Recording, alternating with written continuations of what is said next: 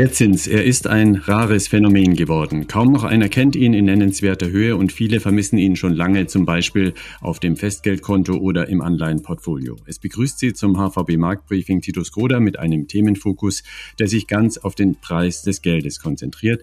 Denn es gibt neue Informationen zu alten Fragen. Zum Beispiel sehen wir nun tatsächlich das Ende der ultralangen Niedrigzinsphase in Europa und deckt sich, was Ökonomen dazu sagen, auch mit den Erwartungen der Investoren am Kapital. Kapitalmarkt. Wir zapfen dazu erneut das geballte Wissen unserer Podcast-Experten an. Andreas Rees, Chefvolkswirt Deutschland der HVB und Philipp Gistakis, oberster Stratege der HVB, wenn es um Kapitalmarktanlagen geht. Hallo, freut mich sehr, dass ihr wieder dabei seid und herzlich willkommen. Hallo, Gruß aus Frankfurt. Hallo, Gruß aus München. Zuerst das gewohnte thematische Blitzlicht von eurer Seite. Was sind kurz zusammengefasst die Trends, die Tendenzen und Termine, auf die ihr gerade besonders achtet? Aus volkswirtschaftlicher Sicht, Andreas, wie sieht das bei euch aus? Ja, wir haben uns vor allen Dingen in den letzten Wochen die steigenden Inflationsraten angeschaut. Dann sind die Lieferengpässe noch weiter angestiegen, gerade hier bei uns in Deutschland. Mittlerweile sagen neun von zehn Unternehmen in der Industrie, dass sie mit Lieferengpässen zu kämpfen haben. Und was dann auch noch eine sehr wichtige Rolle für uns gespielt hat, das sind die steigenden Zinserwartungen für die Notenbanken, insbesondere für die EZB. Philipp, die Action am Finanzmarkt war in den letzten Tagen ja eindeutig an den Anleihemärkten. Die Angst vor Inflation ist dort auf den höchsten Stand seit der Jahrtausendwende angekommen. Zumindest in den USA ist das der Fall. Gab es denn sonst noch Themen am Kapitalmarkt? Ja, gab es. Überraschenderweise die Q3-Quartalsberichtssaison. Ich bin eigentlich davon ausgegangen, dass die nicht übermäßig spektakulär wird, aber interessanterweise ist sie nicht nur gut gewesen, zumindestens die Unternehmen, die bisher berichtet haben, etwa die Hälfte der Unternehmen, die berichten sollen, haben ihre Zahlen geliefert. Die war auch noch deutlich besser als erwartet, und zwar sowohl in den USA als auch in Europa. Im Schnitt sind von den Unternehmen, die bisher berichtet haben, die Gewinne im Vergleich zum Vorjahr um fast 40 Prozent gestiegen, die Umsätze um etwa 15 Prozent. Aber diese Zahlen waren dann auch noch deutlich besser als erwartet. In den USA etwas mehr als zehn Prozent besser als erwartet und in Europa etwas weniger als zehn Prozent besser als erwartet. Also positive Signale hier und durchaus überraschend positiv. Steigen wir doch damit gleich in das Hauptthema ein. Der Zins, den gab es laut Archäologen schon vor 4000 Jahren in Mesopotamien. In ersten Quellen ist da von Zinssätzen um 20 Prozent pro Jahr die Rede für ausgeliehenes Silber etwa. Da gab es also noch was fürs Tagesgeld Geld, möchte man fast sagen. Mittlerweile setzen moderne Notenbanken die Leitzinsen und steuern damit die Geldversorgung und der Zins macht sich seit rund zehn Jahren ziemlich rar, schwankt um die Nulllinie und nervt damit Sparer und Investoren. Doch da gibt es nun eine neue Entwicklung, denn in ein paar Ländern Europas weist der Zinstrend wieder klar aufwärts. Andreas, ist das für dich eine heiße Spur? Ist das der Anfang vom Ende der Nullzinsen auch im Euroraum? Nein, so weit würde ich jetzt nicht gehen wollen, aber ist schon richtig, da hat sich in den letzten Wochen doch einiges getan. In einigen kleineren Ländern in Europa, zum Beispiel hatten wir Zinsanhebungen in Tschechien, Polen, Ungarn und auch in Norwegen. In Tschechien wurde der Leitzins sogar von 0,75 Prozent auf 1,5 Prozent angehoben. Das war der kräftigste Zinsanstieg, den wir gesehen haben in mehr als 20 Jahren. Und als Grund dafür hat die tschechische Notenbank auf die stark gestiegene Inflation verwiesen die deutlich über ihren Erwartungen gelegen ist. Und die Signale gehen jetzt sogar noch in Richtung einer weiteren Straffung. In Ungarn wurden die Leitzinsen sogar im Sommer schon zum ersten Mal angehoben und jetzt im Oktober fand dann die fünfte Leitzinserhöhung statt auf 1,8 Prozent. Also auch da hat sich was getan. Und in Norwegen und in Polen, naja, da sind wir bei 0,25 und 0,5 Prozent. Also da gab es dann noch eher moderate Straffungen.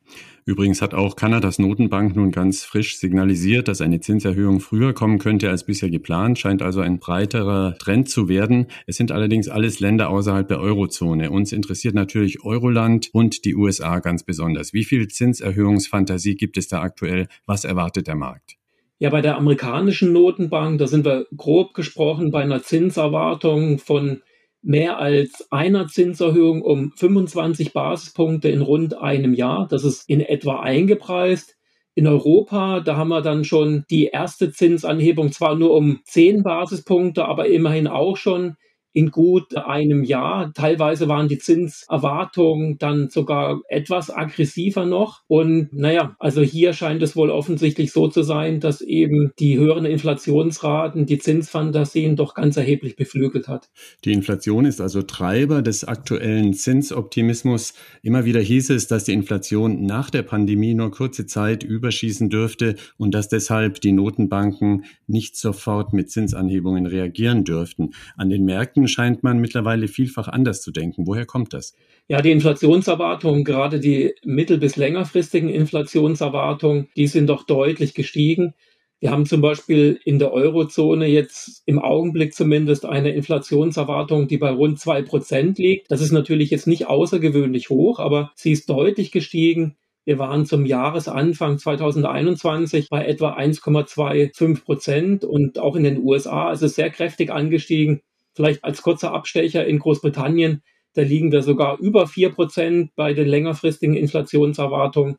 Also es scheint ganz offensichtlich so zu sein, dass zumindest ein Teil der Anleger damit rechnet, dass die Inflationsraten doch über einen längeren Zeitraum höher bleiben, als man das ursprünglich gedacht hat. Und hier haben wohl die jüngsten weiteren Preissteigerungen bei Rohstoffen, aber auch die anhaltenden Lieferengpässen bei den Unternehmen eine sehr wichtige Rolle gespielt. Mhm. Das eine sind nun die Erwartungen der Märkte, aber was erwartet ihr als HVB Volkswirte denn nun ganz konkret? Wann heben die EZB und die US-Notenbank Fed die Zinsen endlich wieder an? Ja, wir teilen die Einschätzung der Anleger nicht. Das heißt, bei der amerikanischen Notenbank, die wird am 3. November, also dann diese Woche, mit dem sogenannten Tapering beginnen, also mit einer Drosselung der Anleihekäufe. Das heißt also, hier wird sich geldpolitisch schon etwas tun. Das heißt, die amerikanische Notenbank nimmt den Fuß vom Gaspedal, der bislang wirklich voll durchgedrückt war. Aber wenn es um Zinsanhebungen geht, also wir teilen eben diese Einschätzung der Märkte nicht. Wir rechnen mit der ersten Zinsanhebung erst in der ersten Jahreshälfte 2023.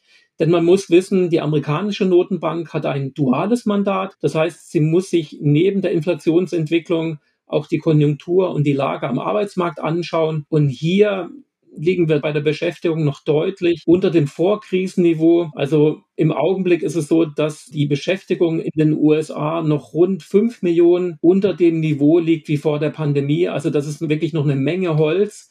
Und die letzten beiden Arbeitsmarktberichte, die haben ja auch enttäuscht. Also von daher wird es in den USA sicherlich noch länger dauern, nach, zumindest nach unserer Einschätzung. Und auch bei der EZB dürfte es noch länger dauern.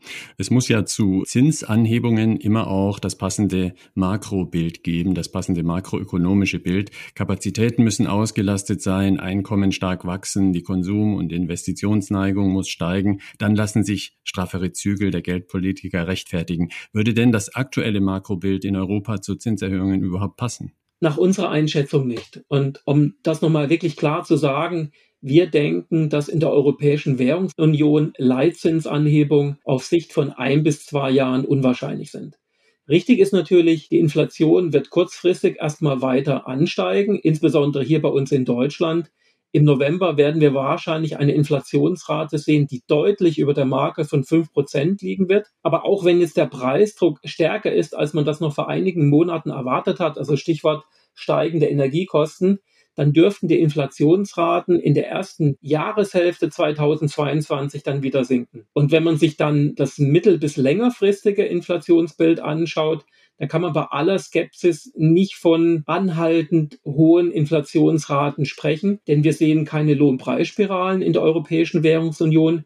Im Übrigen auch nicht bei uns hier in Deutschland, denn wenn man sich die Tarifabschlüsse anschaut, die jüngsten gerade im Baubereich, im Einzelhandel oder im Großhandel, die waren doch relativ moderat. Also damit kann man keine Lohnpreisspiralen begründen. Das heißt, dass sich die Lohnabschlüsse und die steigenden Inflationsraten irgendwie aufschaukeln könnten. Das ist nicht absehbar. Und was man auch nicht vergessen sollte im aktuellen Kontext, wir stehen ja vor einer Entschleunigung der Konjunktur international, zum Beispiel in China. Da hatten wir vor zwei Wochen gesprochen. Aber auch bei uns hier in Europa, die Stimmungsindikatoren der Unternehmen sind doch deutlich rückläufig. Und wenn sich die Konjunktur entschleunigt, dann würde das mittelfristig auch wieder zurückgehende Inflationsraten bedeuten. Mhm.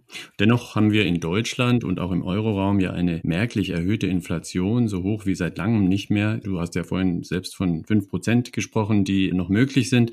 Heißt denn das nicht, dass die Möglichkeit der Stagflation nicht doch so ganz unwahrscheinlich ist? Also die Kombination zwischen Inflation und schwacher Konjunktur. Was denkst du dazu? Ja, auf den ersten Blick schaut es wirklich wie Stagflation aus. Wir haben steigende Inflationsraten und ich habe es gerade eben schon angesprochen, eine Verlangsamung der Konjunktur, aber man muss sich natürlich genau Wirkung und Ursache anschauen. Und deshalb denken wir, dass wir eben keine Stagflation sehen, auch nicht auf Sicht der nächsten Monate. Denn die Ursache für die steigenden Preise, das ist natürlich vor allen Dingen neben den gestiegenen Energiekosten, dass sich die Zwischengüter verteuert haben für die Unternehmen. Und das kommt eben durch eine deutlich höhere Nachfrage nach der Pandemie. Und Stagflation, das bedeutet eigentlich, dass man eine künstliche oder politisch gewollte Angebotsverknappung hat. Also nicht eine gestiegene Nachfrage, sondern dass das Angebot irgendwie künstlich verknappt worden ist. Das war ja damals in den 70er Jahren der Fall. Und das wäre eine Stagflation, aber das kann man im Augenblick eben in dem Ausmaß zumindest nicht beobachten. Wie ist also das Fazit in Europa mit der Zinsperspektive? Es gibt wenig Lohndruck, es gibt eine gerade wieder schwächer werdende Konjunktur, es gibt noch steigende Inflationsraten nach dem Pandemieschock, die aber 2022 wieder fallen dürften und daher die Erwartung von Andreas Rees, dass in der Eurozone Zinsanhebungen auf Sicht von ein oder zwei Jahren eher unwahrscheinlich sind. Etwas schneller könnte es dagegen in den USA gehen und in England sogar noch ein wenig rascher. Sie hören das HVB Marktbriefing mit den Experten der HVB, Andreas Rees und Philipp Gistakis. Es geht heute um den Zins und wann wieder in nennenswerter Höhe mit ihm zu rechnen ist. Und wir schauen nun auch auf die Kapitalmarktseite. Philipp, was Investoren in Sachen Zinsentwicklung erwarten, das lässt sich an sogenannten Laufzeitkurven verzinslicher Finanzanlagen ablesen. Solche im Normalfall sanft ansteigenden Kurven staffeln im Grunde von links nach rechts gesehen die Renditen, die sich im Handel an den Märkten real aktuell für verschiedene Laufzeiten ergeben geben. Lass uns mal zunächst schildern, welche Laufzeit auf dieser Kurve worauf reagiert. Wie ist das? Dazu unterteilen wir die Kurven typischerweise in unterschiedliche Segmente, die jetzt nicht streng voneinander getrennt sind, aber wir unterscheiden zwischen dem ultrakurzen Ende, also alles, was unter zwei Jahren ist, dann dem kurzen Ende so um die zwei Jahre bis fünf Jahre, mittleren Segment fünf bis zehn Jahre und dann dem langen Segment zehn Jahre drüber. Gibt ja auch Zinspapiere mit 30 oder 50 Jahre Laufzeit. Auch da kann man dann entsprechende Kurvenelemente identifizieren und auch entsprechend die Bewegungen analysieren.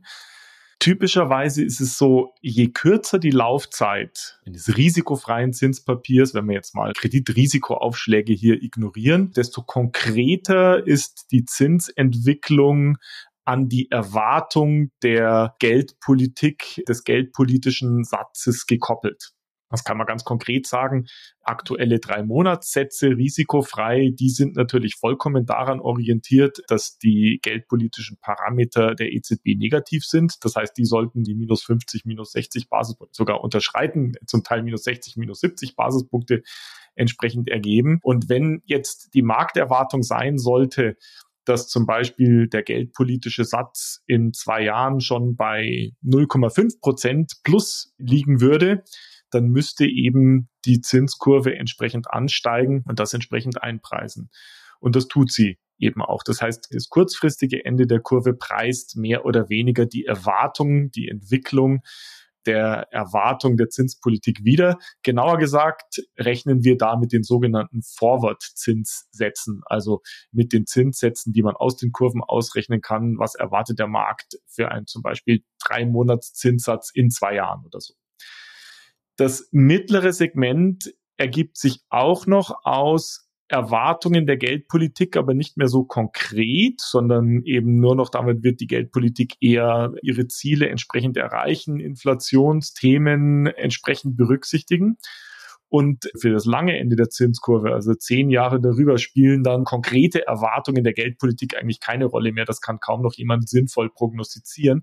Da geht es dann eher eben so um langfristige Gleichgewichtserwartungen bezüglich Wachstum und Inflation. Und weil eben diese Erwartungen sich zum Teil unterschiedlich entwickeln, ändert sich auch die Form der Zinskurve erheblich. Und das sind genau die Dinge, über die man dann spricht. Wird zum Beispiel eine Zinskurve flacher, weil das kurze Ende stärker steigt als das lange Ende, dann bedeutet das zum Beispiel, dass der Markt erwartet, dass eben die Zentralbank die Zinsen anheben wird. Und wenn das lange Ende dann nicht mehr ganz so stark steigt, dann bedeutet das eben möglicherweise auch entsprechende Bremseffekte auf das Wirtschaftswachstum etc. Gleichzeitig ist es so, wenn erwartet wird, dass das Wachstum oder auch die Inflation langfristig steigt, dann könnte die Kurve am langen Ende stärker steigen als im mittleren oder im kurzen Segment, dann wird die Kurve entsprechend steiler. Also entsprechend dieser Erwartungen verändert sich nicht nur das Niveau der Kurve, sondern insbesondere eben auch die Form der Kurve. Und an diesen Kurvenformen, Entwicklungen kann man sehr viel ablesen, was die Themen an den Kapitalmärkten gerade sind. Mhm. Man bekommt also ein sehr gutes Bild beim Blick auf diese Kurve über Zinserwartungen, Inflationserwartungen, Wachstumserwartungen, je nachdem, wo man hinguckt. Was ergibt sich nun ganz konkret aktuell? Wie verhält sich die Kurve? Was sagen Investoren damit aus und reagiert ihr im Portfolio da schon? Eine sehr interessante Entwicklung, denn was wir jetzt konkret sehen, ist, dass die Kurve am kurzen Ende, jetzt nehmen wir mal das ganz kurze Ende, also von bis in einem Jahr oder sowas raus, da sind die Kurven mehr oder weniger flach, weil nicht erwartet wird, zumindest nicht in Europa, wie der Andreas das schon erläutert hat, dass sich über einen Zeitraum von einem Jahr bei der EZB etwas tun wird. Aber wenn man jetzt schon so im zweijährigen Bereich und darüber hinaus sieht, dann sieht man, da steigen die Zinssätze an und auch im Kurvenbereich zwischen zwei und fünf Jahren wird die Kurve steiler. Das heißt, der Markt preist dort eine Zinsanhebungsfantasie ein. Natürlich auch, je länger man dann geht, dann immer mehr geht es sozusagen von den konkreten Erwartungen der Zinspolitik weg und hin zu Erwartungen bezüglich Inflation etc. Etwas ganz Interessantes tut sich in den USA, denn dort sind ähnliche Phänomene wieder in der europäischen Kurve nur noch viel stärker ausgeprägt. Und was man da sieht, ist, dass das kurze Ende in den vergangenen ja, sechs, acht Monaten deutlich angestiegen ist. Also die Kurvensteilheit zwischen zwei und fünf Jahren ist deutlich angestiegen in den USA. Der Markt preist also tatsächlich konkrete Zinserhöhungen über diesen Zeitraum in ein, zwei, drei Jahren hinaus ein. Und was sich jetzt in den letzten zwei, drei Monaten ergeben hat, ist insbesondere, dass die Kurve am langen Ende flacher wird. Also das heißt, die Zinsdifferenz zwischen 10 Jahre und 30 Jahre, die sinkt. Und das ist eine flacher werdende Kurve, die man typischerweise dann sieht, wenn sich der Kapitalmarkt Sorge darüber macht, ob vielleicht das Ende des Konjunkturzyklus in Sichtweite gerät und der mittelfristige wirtschaftliche Aufschwung sich anfängt abzukühlen. Und das ist mit auch ein Grund dafür, warum sich insbesondere für die USA einige Anleger jetzt aus diesen Kurvenentwicklungen Sorgen machen. Wir konkret sehen jetzt das insbesondere für Europa, Andreas hat das eigentlich auch schon gesagt, dass diese eingepreisten Markterwartungen eher tendenziell ein bisschen überzogen sind, zumindestens jetzt über die Schnelligkeit der Entwicklung, die da eingepreist wird. Und wie reagieren wir darauf? Wir haben steigende Renditen erwartet. Deswegen waren wir in unserem festverzinslichen Portfolio eher mit kürzeren Laufzeiten, das nennt man dann mit kürzeren Durationen unterwegs und haben damit durch die steigenden Renditen weniger Verluste eingefahren als längere Laufzeiten. Jetzt sind die Renditen entsprechend höher, möglicherweise auch schon ein Stückchen zu stark angestiegen. Jetzt tauschen wir Wertpapiere mit kürzeren Laufzeiten gegen Wertpapiere mit etwas längeren Laufzeiten und profitieren damit dann von dem höheren Renditen. Und wenn dann möglicherweise eine Gegenentwicklung kommt, dann kann man da auch zusätzlich nicht nur von einer höheren Rendite, sondern auch nochmal durch Marktpreisveränderungen entsprechend profitieren. Das heißt, wir reagieren darauf, dass wir die Laufzeiten unseres festverzinslichen Wertpapiers etwas verlängern und die höheren Rendite jetzt so ein Stückchen einlocken. Und was heißt das denn für Aktien? Andreas hat gerade gesagt, das Makroumfeld kühlt etwas ab, die Renditen steigen in der Tendenz am Markt und damit die Erwartung, dass die Leitzinsen bald angehoben werden. Das ist ja für Aktien gar nicht so positiv als Umfeld. Das ist richtig. Steigende Renditen können negative Auswirkungen auf Aktien haben. Aktienbewertungen sind ja typischerweise sowas wie Discounted Cashflows. Das heißt, man projiziert die Cashflows der Unternehmen in die Zukunft und diskontiert die dann entsprechend ab. Also man zinst sie ab.